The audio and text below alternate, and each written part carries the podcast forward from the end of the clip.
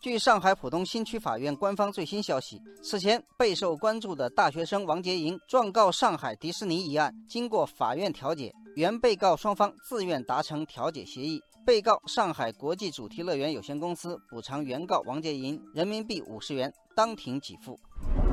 消息发布后，很快冲上微博热搜第一，网友们议论纷纷。网友焦糖奶茶说。就赔了五十块，原告的起诉费都没有挣回来吧？而且连声道歉都没有，这么费时费力的搞一场诉讼，有点不值啊！网友静雅对此表示不能同意，他认为这件事争的不是钱，争的是一口气。年轻一代法律意识越来越强，这是个好现象。网友千堆雪也说，五十块钱是不多，但在舆论注视之下，赢回来的是消费者的尊严。扳倒了某些不合理规则。在诉讼期间，上海迪士尼已经做出调整，游客可以携带供本人食用的食品和饮料，但不允许携带加热、再加热、加工、冷藏或保温的食品，以及带有刺激性气味的食品。据报道，上海迪士尼乐园管理方不久前首度松口，表示将调整外带食物的规定，而对备受质疑的强制翻包安检，他们也表示将优化安检过程。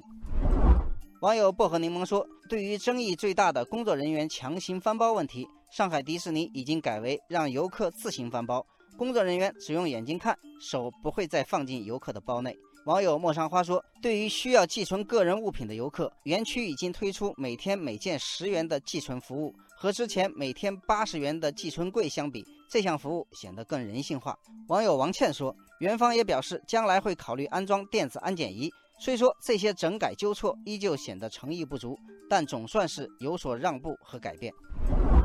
网友敏慧说：“究竟是什么力量促使上海迪士尼最终有所转变？说到底还是公众的力量，而大学生小王在其中所起到的作用显而易见。如果没有小王站出来维权，有些规则的改变可能会来得更晚一些。”网友银河骑士说：“这说明只要有理，每个人都有用法律维护自身权益的机会，掌握法律武器。”普通人也能在法庭上战胜巨人。网友龙鱼说：“人遇到不平事，要敢于抗争。对生活消费中的侵权现象与各种不公平、不合理之处，无论大小，就是要叫一个真，争一个理。”网友天上来风说：“侵权违规、霸王条款，上海迪士尼只是一个典型例子。相信类似的问题还有不少。